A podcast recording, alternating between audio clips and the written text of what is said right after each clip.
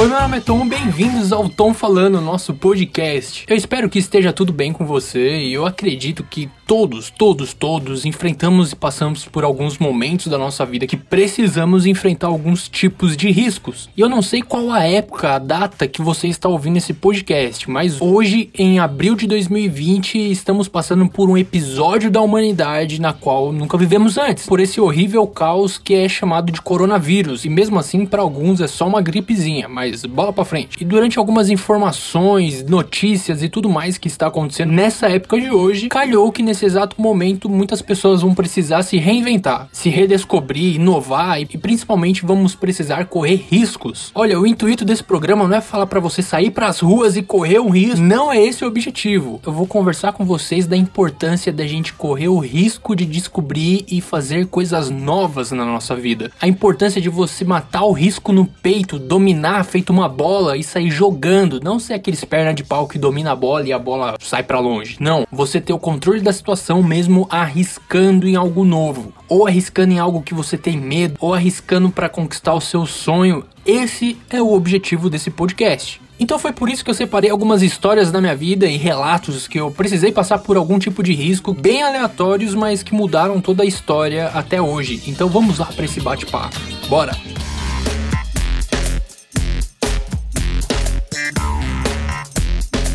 Eu acredito que conforme os anos vão passando, as pessoas tendem a se arriscar menos, porque elas vão amadurecendo, vão conquistando o seu espaço, vão conquistando algumas coisas, e talvez o fato de se arriscar é algo que, hum, agora eu posso perder tal coisa que é importante para mim. Melhor eu não me arriscar. E olha, de alguns anos para cá eu até tento me arriscar com uma certa frequência. No passado eu me arriscava demais. Teve um tempo que eu parei e agora eu estou voltando a me arriscar de novo. Seja com um novo projeto, uma nova descoberta, uma nova aventura, uma nova paixão, sei lá, eu tenho tentado me arriscar. Mas mesmo assim eu ainda tenho várias inseguranças dentro de mim. Parece que o medo que eu tenho de arriscar algo novo me deixa preso no passado, deixa preso em coisas que só estão na minha mente e não são reais. Seja um risco bobo, um risco imaginário ou até um risco real. Eu fico muito preso a eles e eu não consigo me mover. Vou tentar dar um exemplo para vocês sobre o que rolou esse ano ou o que tá rolando desde o ano passado Recentemente eu consegui comprar um carro sim, foi o meu primeiro carro aos 28 anos. Olha só que belezinha. Algumas pessoas conseguem realizar isso mais cedo, outras mais novas e outras nunca. Mas eu consegui comprar meu próprio carro com meu trabalho aos 28 anos. Show de bola. Eu tenho um certo medo com esse carro, que é o seguinte: eu tenho esse carro por volta de um ano e eu nunca corri o risco de viajar com ele para longe. Eu nunca corri o risco de ir com ele pra praia. Olha só, é uma coisa bem boba, mas eu nunca fui com meu próprio carro pra praia. Geralmente a gente pensa assim: ah, quando eu tiver meu carro eu vou viajar. Quando eu tiver meu carro eu vou pra praia. Quando eu tiver meu carro, quando eu tiver, quando eu tiver, quando eu tiver, quando eu tiver. E eu tenho, eu tenho essa oportunidade, eu simplesmente não vou porque eu tenho medo de arriscar. É difícil falar sobre isso porque é um risco bobo misturado com medo. Estranho. Eu vou contar uma breve história o porquê disso. Algumas pessoas sabem, outras não, mas eu tive um Fusca por muitos anos. Tipo assim, muitos anos mesmo. Mais ou menos na minha adolescência eu ganhei um Fusca. E as aventuras com o Fusca é aquilo, né? Um dia está tudo bem, no outro dia está faltando parafuso, no outro dia ele quebra um cabo, no outro dia você não sabe se ele vai ligar, se ele vai parar, se ele não vai mais funcionar. Escapa um fio aqui, trava o motor ali, pega fogo de repente. E eu acho que essa parte do pega fogo foi uma das últimas experiências que eu tive com o Fusca para falar assim: pois é, agora é melhor dar um basta, não é mesmo? Mas deixa a história do Fusca para um podcast separado só para ele. Sei lá, vamos pensar em um podcast mais para frente aí. Ah, e se meu Fusca falasse? Como eu ganhei o Fusca do meu avô quando eu ainda era adolescente, eu não tinha certos medos dentro de mim como eu tenho hoje. Eu não tinha certos receios. Eu saía com o Fusca pra lá, pra cá, viajava, fazia tudo, ficava fedendo gasolina gasolina, conhecia outras pessoas, viajava de manhã, madrugada, de noite. Eu não, não tinha problema com isso. Eu sabia que em algum momento ele ia quebrar, mas mesmo assim eu enfrentava, colocava 10 reais de gasolina e ia. Com meu alicate e arame pra se quebrar, a gente faz funcionar de novo. Mas os anos foram se passando e a cabeça foi mudando, né? Poxa, se eu for com Fusca até ali, eu acho que é capaz que ele quebra. Hum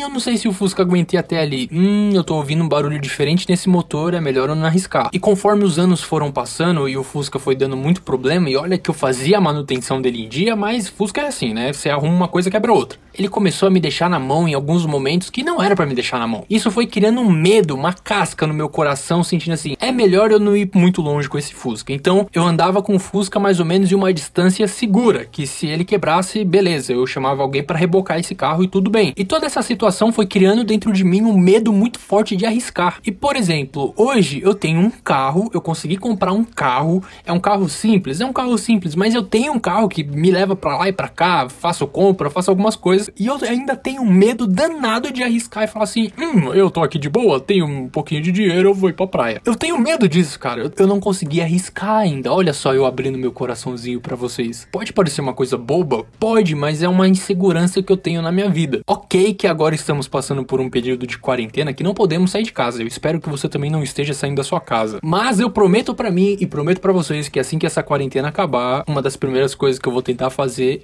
é ir pra praia, fazer um bate-volta. Eu espero que ele vá e volta. Aqui você consegue perceber que alguns medos do passado vai criando uma raiz no nosso coração e essa raiz vai virando cordas e prende nos nossos pés de uma certa forma que talvez a gente não consiga caminhar, porque o medo do passado cria uma insegurança que você não vai querer arriscar em coisas que podem te dar prazer. Eu poderia ter ido pra praia algumas vezes já com meu carro no ano passado e tudo mais, mas eu não fui porque meus pés estão acorrentados a medos do passado e eu não tô arriscando por isso. E é esse o ponto que eu quero chegar. Eu não quero anular o seu passado, eu não quero falar aqui para você esquecer certas coisas, não, porque tudo é aprendizado na nossa vida. Mas algumas coisas vão mudando nossa forma de pensar, a gente acaba não arriscando para conquistar algo novo, algo melhor ou algo que vai deixar a gente, opa, agora eu tô feliz com isso daqui, com essa decisão que eu tomei. Eu sei que tem momentos que a vida dá um soco tão forte na nossa cara que faz a gente engolir os dentes e a coragem vai junto, por goela abaixo. E você vai e você acaba tomando tomando algumas porradas na vida. E, e, cada porrada que você vai tomando, as decisões vão sendo tomadas através delas também. Tem pessoas que conseguem continuar se arriscando. Parabéns para você. Mas acredito que a grande maioria fica meio. Hum, é melhor não tomar essa porrada de novo, porque ó, meu dente canino aqui foi pro saco. Então é isso, vamos arriscar um pouco mais para tentar sorrir melhor, mesmo que a nossa boca esteja um pouco banguela.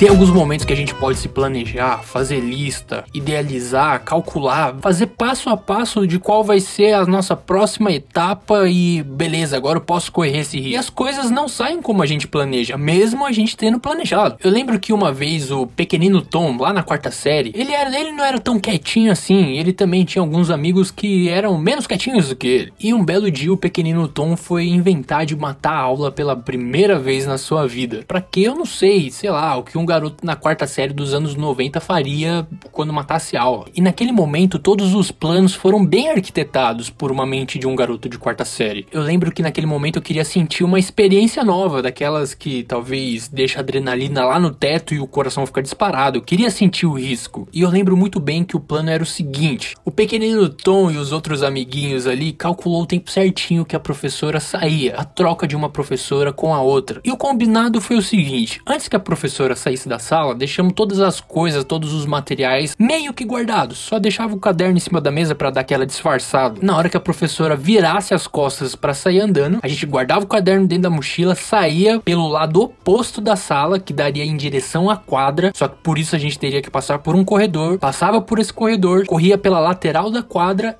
que ia chegar em um muro. E nesse muro tinha alguns buracos para escalar ele. E em cima do muro tinha uma cerca. Pulando a cerca, a gente estaria livre pro mundão fazer o que quiser, meu irmão. Sei lá, o que o garoto de quarta série faria nos anos 90. Bater taso, talvez, figurinha, jogar bola na rua, sei lá. E chegou o dia que a gente falou: é hoje que a gente vai fazer isso. Todos os planos foram bem arquitetados, tudo tava no nosso controle. Eu acho que não, naquele momento na nossa cabecinha de criança nada poderia dar errado, não é mesmo? Então vamos lá. A professora virou as costas, guardamos o caderno, saímos correndo em direção ao corredor, ninguém viu a gente correndo, na verdade eu acho que viram. Passamos pela lateral da quadra, tinha gente jogando bola, vôlei, eu não lembro o que, mas conseguimos passar pela lateral da quadra, chegamos no muro. Foi o primeiro garoto, subiu no muro, subiu na cerca e conseguiu pular. Foi o segundo garoto, subiu no muro, subiu na cerca e conseguiu pular. Chegou a minha vez de pular. Ha! Agora eu estou no momento que meu coração tá quase saindo pela boca. Eu lembro exatamente daquela cena. O pequenino Tom pegou a mochila, jogou por cima da cerca e começou a subir. Subiu o muro, foi muito fácil. Chegou na parte da cerca, começou. Pôs um pé, pôs o outro. Na hora que ele foi passar, ele sentiu algo pontudo segurando seu braço, que de repente fez ele dizer: Follow me, show me what you can do.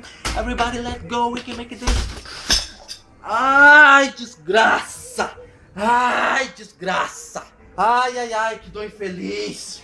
Ai, desgraça, chibata! Ai, foi um negócio que caiu aqui na minha cabeça. Ai, ai, ai. Na hora que ele para e olha para baixo, não sei por que existiu um arame solto naquela cerca que acabou entrando no braço do pequeno Tom, atravessando o pulso dele. Eu lembro até hoje dessa cena porque eu tenho a cicatriz no braço. Eu olhei para baixo, vi o meu braço preso no arame, atravessando meu pulso e eu tentei me controlar. Eu tentei manter a calma, mas eu fiz aquilo que um garoto faria. Eu desmaiei. Depois de ter desmaiado, eu lembro de ter acordado dentro da sala da diretora com uma mulher batendo no meu rosto. Em uma das mãos ela segurava um algodão com álcool ou sei lá qualquer outra coisa, cetona, e tava tentando fazer eu acordar dando tapa no meu rosto e falando: Menina, acorda, menino acorda, menino. E a outra mão dela estava segurando meu pulso, que estava sangrando horrores. Eu lembro de ter acordado, olhado para ela e ela tentando me fazer algumas perguntas. E o pequeno Tom tentando descobrir onde estava. Ele até conseguiu responder algumas coisas, só que na hora que ele olhou pro braço e viu aquele sangue todo, meu Deus, aí ele desmaiou de novo. Depois de um tempo, minha mãe chegou lá. Eu, talvez eu tomei algumas advertências e tudo mais por estar tá querendo fugir da escola. Mas eu lembro disso exatamente justamente porque eu tenho uma cicatriz no braço que eu carrego até hoje. Mas todos os planos foram arquitetados o pequeno Tom e os outros garotinhos estavam correndo risco? Estavam. Ele sabia do risco? Talvez não. Talvez eles não tenham pensado, poxa, o arame pode dar errado. Alguma professora pode ver a gente saindo. O muro pode cair. Eu sei lá o que, que vai acontecer. Tudo foi elaborado nos mínimos detalhes. Tudo estava tão perfeito até chegar um momento que o arame falou assim: daqui você não passa, daqui você não sai. E literalmente eu não passei e fiquei lá enroscado. Em muitos momentos da sua vida você vai precisar disso. Você vai precisar ter a noção do risco risco que você vai correr, só que mesmo assim você vai precisar enfrentar isso. Você não pode deixar que isso te pare. E eu não tô tentando ser um coach ou qualquer outra coisa para falar assim, vai, você vai ver que vai se machucar, continua. Não, não, não, não. Aí, aí você também estaria sendo muito burro. Não é esse o intuito. Você pode ter em mente a noção dos riscos que podem acontecer, mas e se não acontecer? E se na sua vida não tiver um arame para te parar? E se tudo isso só for algo que está na sua cabeça ou algo que possivelmente pode acontecer? Mas e se não acontecer? Você acha que o pequeno Tom deixaria de pular o muro da escola se soubesse que a cerca teria um arame solto? Eu acho que não. Talvez ele iria mudar de estratégia, mas eu acho que ele ia se arriscar do mesmo jeito. Alguns momentos você vai conseguir enxergar o risco presente e você vai ter que mudar de estratégia. Em outros momentos você só vai, só simplesmente vai. Você tem que ser cauteloso, você tem que se planejar, você tem que fazer suas listas. Se você puder fazer passo a passo, faça. Mas tem coisas que vai aparecer no meio do caminho e você não vai conseguir descobrir. E o fato de você descobrir algo novo vai gerar em você a personalidade de continuar arriscando e cada vez se arriscando mais. E às vezes não é só risco de vida, mas um risco financeiro, um risco em um relacionamento, um risco de conhecer algo novo, de mudar de lugar, de mudar de casa, de comprar algo, é um risco que você vai precisar enfrentar. O risco tem que ter aquela pitadinha de coragem para arriscar, não vai ser simplesmente algo muito fácil. E certo dia eu estava sentado no sofá, trocando de canal, como quase todo mundo faz. Eu parei naquele canal da History e estava passando um documentário sobre plantas. Olha só que bonitinho. Uma pessoa que gosta de planta, eu. Uma pessoa que vai assistir documentário de planta, eu também. E naquele documentário sobre várias plantas e mostrando o quanto a planta está ligada no desenvolvimento da humanidade e o quanto várias plantas ajudaram na civilização, construção e tudo mais. Só que teve uma história ali que me chamou a atenção. Lá nos primórdios da humanidade antiga, é, existia duas maneiras de se alimentar. Basicamente era a seguinte: os homens saem para caçar e as mulheres saem para colher o grão da terra, o plantio daquela terra. Então os homens saíam para caçar ali o bichinho, o animalzinho, né, coitadinho deles, enquanto as mulheres saíam pelos campos para colher os trigos de toda parte, de todo canto e de toda região. E às vezes, tanto o homem quanto a mulher voltava de mãos abanando, porque não é todo dia que você consegue achar um animalzinho muito fácil, não é todos os dias que você consegue colher um trigo ali perto da sua casa. Se você colheu aquela plantação perto da sua casa, quer dizer que amanhã você vai ter que ir um pouco mais longe, e depois um pouco mais longe, e depois um pouco mais longe, e assim por diante. E isso vai acabar gerando alguns riscos, não é mesmo? Você conseguiu parar para pensar na primeira agrônoma desse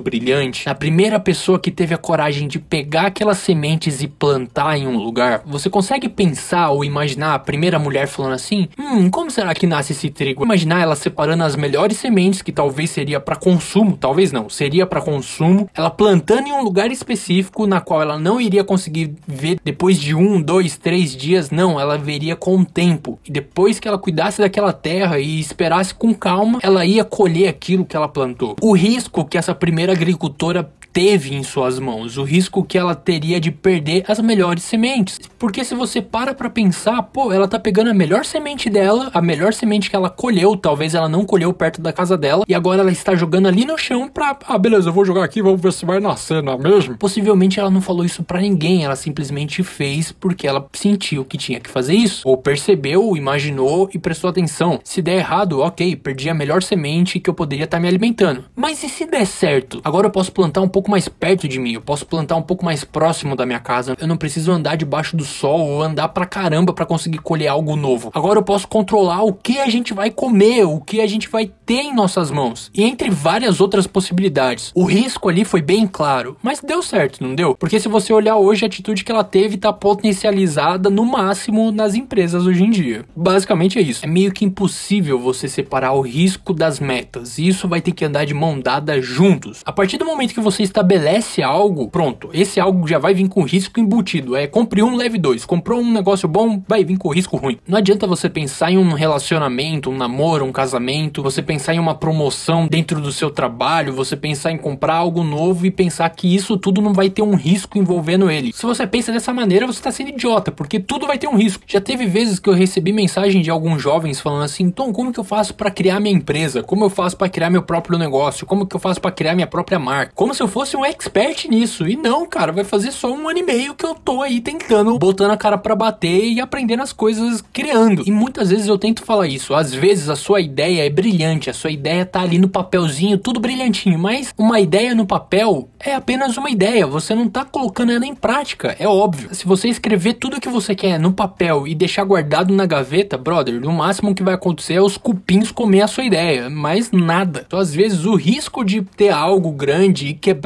e falir e não dar certo é tão enraizado no nosso coração ou na nossa mentalidade que a gente já viu outras pessoas passando por isso que a gente acaba não fazendo. O risco, ele vai estar tá sempre presente nas nossas escolhas. A diferença é que agora você vai ter a coragem de colocar a cara e falar assim, beleza, vou enfrentar. E talvez muitas vezes você vai estar tá sozinho, você vai precisar esticar as duas mãos, dar a mão para confiança, dar a mão para Deus e andar junto, cara.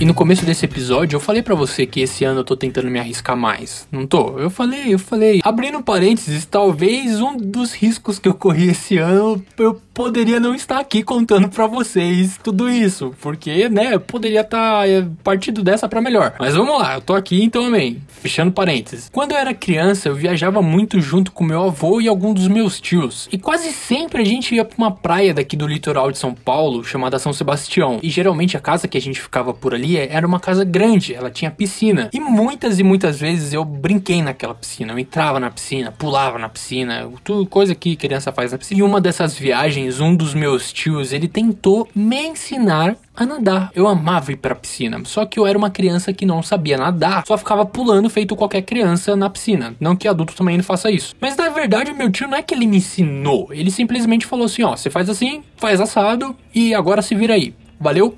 Falou. E os anos se passaram. Às vezes eu ia nessa casa, eu entrava na piscina. Eu também frequentei outras piscinas, não era um, nossa, você é quase um peixe. Não, mas eu frequentei algumas piscinas na minha vida. Só que eu nunca cheguei a entrar em uma piscina que é muito funda. A maioria das piscinas que eu entrava, se eu ficasse em pé, pronto, o tava resolvido, eu não me afogava. E por que eu estou falando tudo isso? Toda a minha infância, adolescência, até agora na fase adulta, eu não sabia se eu sabia nadar. Eu simplesmente não sabia. Poxa, será que eu sei nadar mesmo ou só sei morrer afogado bonito? Bonito. Em algumas vezes da minha vida eu deixei de entrar em rio, deixei de entrar em lago, porque eu não sabia, cara, e se eu entrar e morrer? Eu não sei se eu sei nadar, cara. Você não frequentou piscinas durante a sua infância? Então, eu frequentei piscinas, mas se tivesse algum problema na piscina era só ficar em pé, beleza, tô salvo. Deus é muito bom para mim, para minha vida e ele acaba dando alguns presentes para mim que eu nem sei se eu mereço. Eu só agradeço e vamos junto. E um desses presentes foi, eu basicamente ganhei uma viagem para ir pro Rio de Janeiro no começo desse ano de 2020. Estava conversando com um dos meus amigos, o Samuel, ele virou para mim e falou assim: Tom,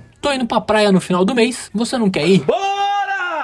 Aí eu falei assim, cara, você tá me tirando, né, seu safado? Eu não tenho dinheiro pra nada, como que eu vou pro Rio de Janeiro? Lá é tudo no olho da cara, eu não, não tenho condições. Ele foi muito tranquilo e me disse o seguinte: olha, a casa que a gente vai ficar tem lugar sobrando. Então você me ajuda nos pedágios e também alguma coisa pra gente fazer um churras legal. E o resto é só ficar tranquilo que tá tudo suave. Basicamente, tem uma galera que faz uma excursão pro Rio de Janeiro e pra outros lugares. Eles alugaram algumas diárias na pousada, o meu amigo iria de carro e eu estaria tranquilo, era só ajudar nos pedágios. Então bora pro Rio de Janeiro, meu irmãozinho. Tá saindo da jaula, monstro! Fazia muito tempo que eu não ia pra praia e aquilo foi quase um presente, porque eu também estava precisando tirar férias, coisa que eu não fazia há muito tempo. E aonde entra a parte do risco, Tom? O risco começou logo no início da viagem, porque resolveram viajar meia-noite, saindo meia-noite de São Paulo para chegar cedinho no Rio de Janeiro. E aqui começa a primeira saga do risco. Vamos viajar para um lugar que a gente não faz ideia como é estrada, um lugar desconhecido, e o que o meu amigo faz? Ele comprou um carro novo. um carro que ele pegou na sexta-feira e vamos viajar com ele na sexta-feira. Samuel, você fez algum check-up no carro antes? Você viu isso? Não, não, não, não fiz nada, só peguei e vamos. Beleza, né? Então vamos, tá, tá, tá bom. Deus, guarda nós, porque nós mesmo não sabemos se, se nós conseguimos se guardar. Aparentemente o carro estava tudo bem, só estava faltando as luzes do freio na parte de trás.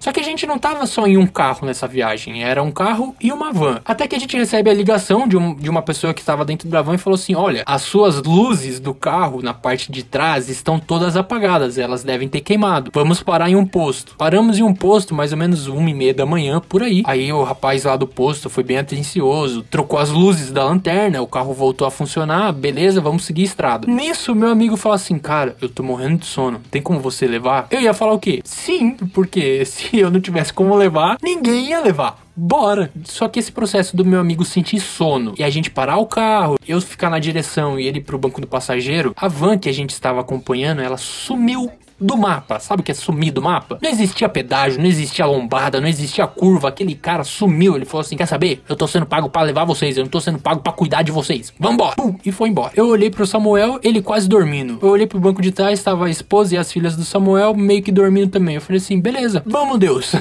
eu não sabia o que ia acontecer. Eu estava olhando pro Waze dizendo assim: Waze, eu espero que você não erre o caminho. Em nome de Jesus Cristo, me leve até Paraty, Rio de Janeiro. Ok, a van chegou umas seis e meia da manhã em Paraty e a gente chegou, sei lá, umas oito da manhã. Vamos com calma, mas chegamos. E essa foi a primeira vez que eu dirigi para tão longe um carro que eu nunca tinha pegado na vida. Ficamos alguns dias ali na praia de Paraty e na região, até que no segundo dia todo mundo resolveu fazer um passeio de barco. Vamos fazer um passeio de barco pelas ilhas afastadas da praia de Paraty. Umas ilhas bonitas, paradisíacas, aqueles lugares que você olha e fala assim: Deus, aqui você caprichou, meu querido. Aqui você caprichou demais. Cara, esse daqui parece cena de filme e eu não tenho condições de estar aqui. Mas agora eu estou, então vou aproveitar. Quando o barco atracou em uma dessas ilhas, tinha duas opções de descer do barco. A primeira opção era a opção que todo mundo, ou quase todo mundo, estava fazendo, que era descer na parte rasa, onde a água batia na cintura, e ia descendo tranquilo, tá todo mundo não correndo risco. E a segunda opção, na qual o meu amigo aceitou, era ir até a ponta do barco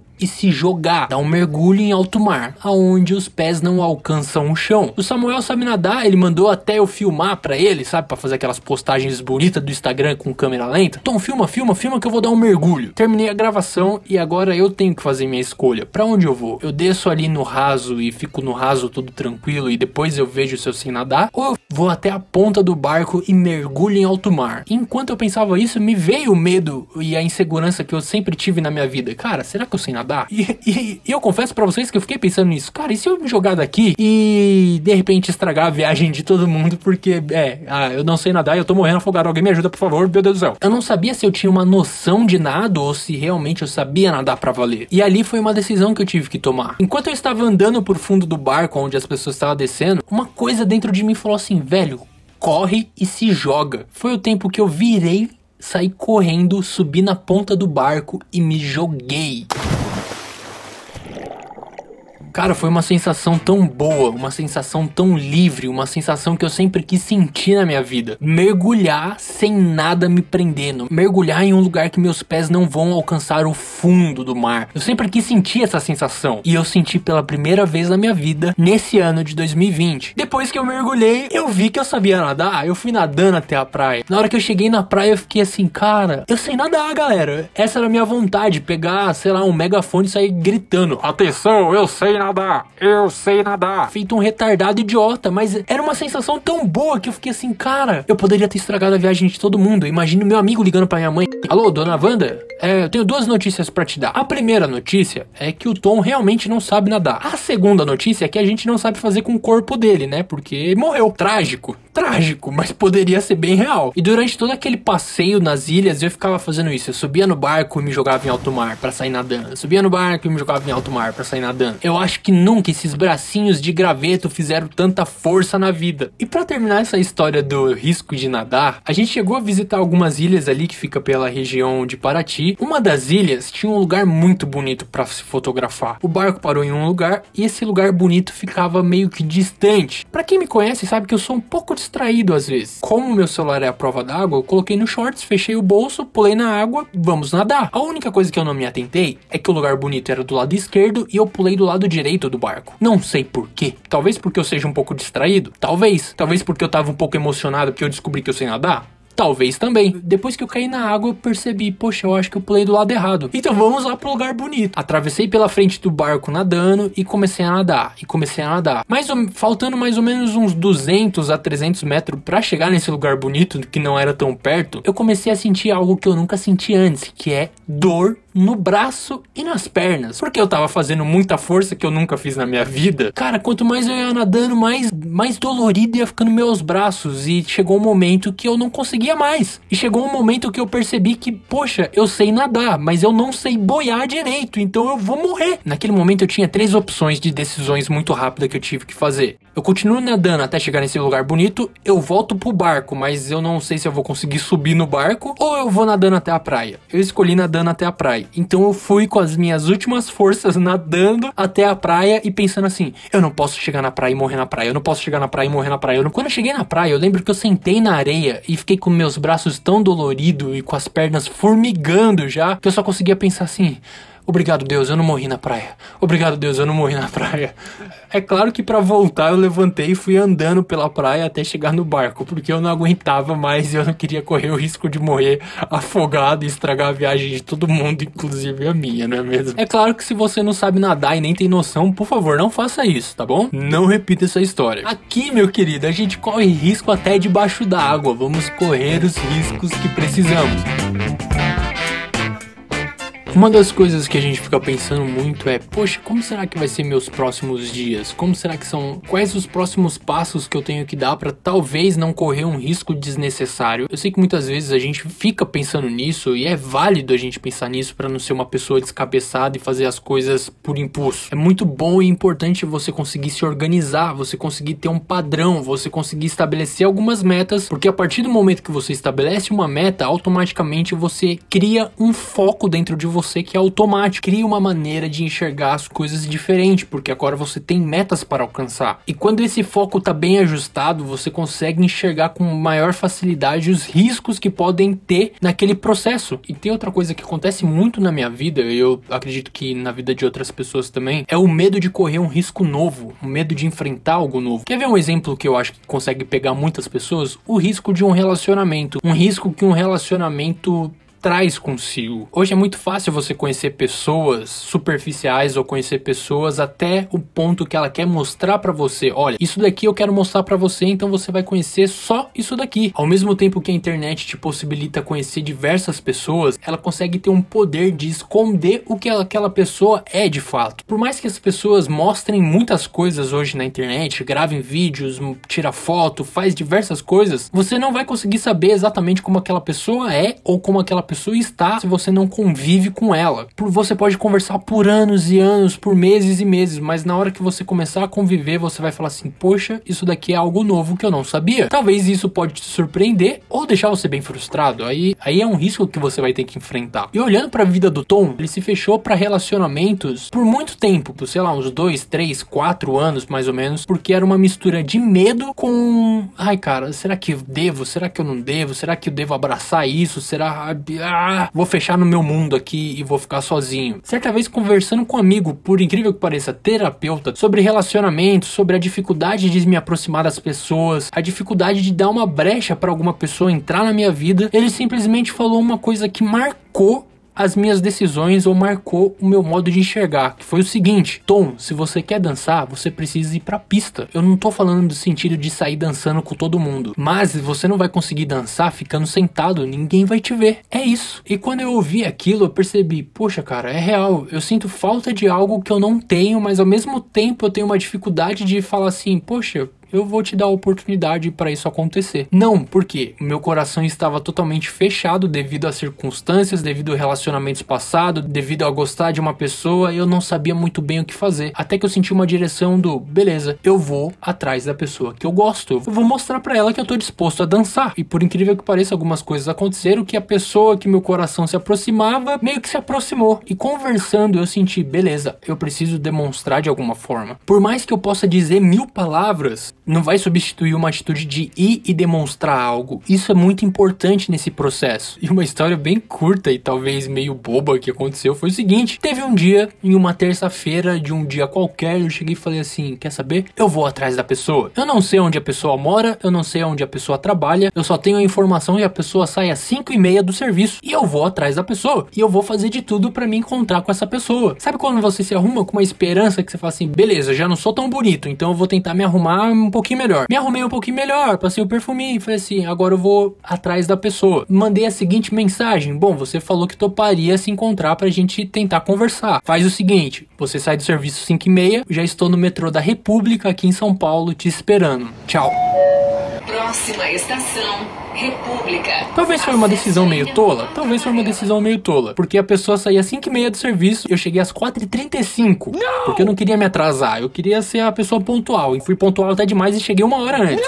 Meu Deus. E o tempo foi passando, deu 5 e meia, a pessoa não visualizou a mensagem. Quando deu 6 horas da tarde, ela visualizou a mensagem e falou assim, meu, como assim, cara, você é louco? Eu, eu simplesmente falei, tô aqui te esperando, aonde você está? Tô saindo do serviço, mas eu vou pra uma reunião e não tem como a gente conversar por agora. Só que a vontade de resolver aquilo, a vontade de tentar conversar e ver o que seria do futuro tava tão grande que eu falei assim: beleza, vai lá para onde você tem que ir, você vai para sua reunião e eu vou ficar aqui esperando você terminar. E na minha cabeça era, ah, questão de algumas horas ela termina ali a reunião e beleza, a gente vai se encontrar, sentar, tomar um café, bater um papo, sim, sim, não, não, vamos ver o que vai ser. O pequenino Tom ficou lá no metrô, das quatro e meia, sete e meia, oito e meia, deu fome, levantou, comeu uma coxinha. Eu fico pensando na galera da segurança do metrô olhando e falando assim, cara, o que esse moleque de coque está fazendo aqui, meu? Ele não entra no trem, ele não vai embora, ele só fica aqui. O que que ele tá fazendo? E mal sabia eles que eu tava andando para circular o sangue porque assim, minha perna, porque a perna tava formigando de tanto tempo sentado. Lembro que eu continuei no metrô até as 10h40 da noite, mais ou menos. Por quê? Eu sou igual a todo mundo, mexe no celular, ouve uma coisa aqui, joga um joguinho, edita foto tal, e a bateria do celular indo embora, indo embora, indo embora. Meu celular ficou com 5% de bateria, eu olhei e falei assim, beleza, se eu ligar o 4G agora, a bateria vai acabar. Então eu vou embora pro carro que eu deixei no estacionamento, porque agora a bateria vai acabar. Eu, então eu desisti de ficar no metrô e fui até o carro. E cara, naquela semana estava bem duro de grana, para falar bem a verdade. E, e, toda a minha grana praticamente foi no estacionamento, porque ou coisa cara é estacionamento em São Paulo. Eu entrei no carro, conectei o celular e eu recebo uma mensagem: Nossa, onde você tá? Ah, eu tô aqui no carro te esperando. Ah, então eu vim para casa e acabou não acontecendo. Cara, não tem como a gente se ver hoje. A gente pode ir conversando, mas hoje não vai dar. Foi um risco que eu corri? Foi um risco que eu corri. Eu sabia que aquele risco estaria presente? Eu sabia. O meu coração tava assim: vai e demonstra, vai e faz. Expressa de alguma maneira o que você quer, expressa de alguma maneira aquilo que você sente. E na minha cabeça, automaticamente eu ficava falando assim: e se ela não aparecer? E se ela não for? E se ela. E se ela. Só que ficou um conflito dentro de mim. Eu falei assim: eu só vou ter um jeito de saber. É melhor eu ir e fazer do que eu deitar mais uma vez no meu travesseiro e ficar pensando assim: poxa, deveria ter feito. Então, se eu deveria ter feito, eu fui, mesmo sabendo do risco. No final, eu gastei o dinheiro com o e não vi a pessoa que eu queria ver. Porém, eu dormi aquela noite com a minha consciência tranquila. Tom, você correu risco. Tom, você fez o que o seu coração mandou. Ok que muitas vezes o coração do homem é enganoso. Fica aí a mensagem pros crentes. Amém? As pessoas que são criativas tendem a se arriscar mais. Isso eu acho que é um fato, talvez, porque ela sempre vai estar tá criando algo novo e às vezes a gente acerta, às vezes a gente erra. É claro que muitas vezes você mais erra do que acerta. Vou dar um exemplo aí, as pessoas ficam pintando o cabelo. Não é a primeira tinta que ela compra na farmácia ali que ela vai pintar e vai ficar igual aquela modelo da capa. Não vai, vai errar. E tudo bem, depois você vai arrumando com o tempo. Mas é um risco que você tem que correr. Quem já pintou o cabelo na vida sabe que isso que eu tô falando é bem real. E por que eu estou te dizendo tudo isso? Talvez nesses próximos dias, esses próximos meses, a gente vai precisar se reinventar. Sabe aquele plano que talvez você tenha escrito e deixado guardado na gaveta? Talvez vai ser essa hora que você vai ter que colocar ele em prática, cara. Tá, você tem outras oportunidades? Talvez. Muitas pessoas estão com incerteza do que vai ser amanhã. Muitas pessoas estão com incerteza do futuro. Será que eu vou ter um trabalho? Será que eu não vou ter? Será que eu vou conseguir me sustentar? Conseguir pagar minha casa? Conseguir pagar meu carro? Conseguir manter o que eu tenho aqui? Será que eu devo entrar em um novo relacionamento? E muitas dessas coisas, se você tiver com seus pés amarrados nos riscos do passado, ou nos traumas do passado, nos riscos que talvez você tenha medo de enfrentar, você não vai conseguir evoluir. E toda essa nova fase que estamos inserido agora, você meio que pode entrar em parafusos. E eu não quero que você entre em parafusos. Nem eu. Talvez esse podcast está servindo mais para mim do que para vocês, porque tudo que eu tô falando aqui tá mostrando para mim, poxa, Tom, você vai ter que batalhar por algo novo, talvez. Talvez você vai ter que arriscar em outras áreas. É engraçado que eu tava tentando algumas semanas escrever e transmitir, passar isso para vocês, serviu mais para mim do que até para quem tá ouvindo, possivelmente. Porque além de testar meu carro, se, eu, se ele chega até a praia, eu também preciso me arriscar em outras coisas. Mas se você já tem algo que não é novo e mesmo assim você está com medo se vai dar certo ou não, só tem três maneiras para você descobrir isso. A primeira é confiando em Deus, entregando tudo o que você quer nas mãos dele, falando assim: Deus, caminha aqui comigo, porque se eu caminhar sozinho, ferrou, eu vou tropeçar. A segunda é tendo coragem, falando assim: beleza, cara, eu sei que Deus tá comigo e beleza, mesmo que eu não vejo ele às vezes aqui, mas ele tá comigo, então eu vou sozinho mesmo. Vamos, vamos, então vamos. E a terceira é se arriscando. No! God, please, no! No! No! No! Mm. Mm.